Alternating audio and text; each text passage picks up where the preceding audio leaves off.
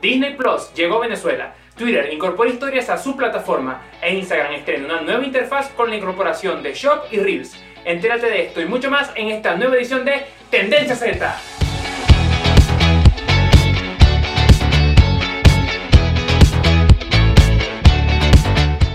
¿Quién lo diría? Disney Plus llegó a Venezuela.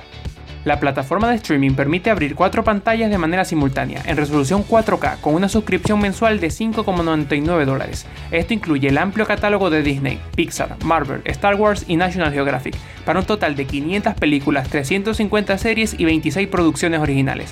Así que si quieres disfrutar de clásicos como La Bella y la Bestia, Toy Story o series tendencias como The Mandalorian, Disney Plus es tu opción ideal. Bajo el nombre de Flix, Twitter incorpora historias a su plataforma.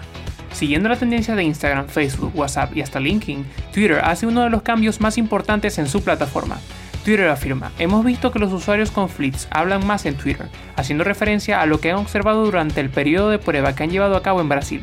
Respecto a estos asuntos del tiempo, lo que parece es que la compañía ha optado por implementar historias en lugar de tweets efímeros. Muchos usuarios de la plataforma eliminan cada cierto tiempo su archivo de tweets. Con esta nueva función de Fleets no hará falta. En otras noticias, Instagram estrena una nueva interfaz. Según Jim Vira, Instagram justifica estos cambios en base a lo observado durante la crisis sanitaria. Este año, con la pandemia y una gran parte del mundo refugiándose en la plataforma, hemos visto una explosión de videos cortos y entretenidos en Instagram.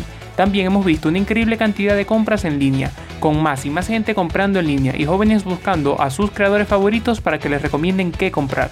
Mientras la pestaña de Reels facilita el descubrimiento de este tipo de videos y nuevos creadores, la de Shop nos permite descubrir qué productos son los preferidos de los creadores, qué ofrecen las marcas y cómo podemos apoyar a empresas pequeñas. Todo ello basado en recomendaciones personalizadas.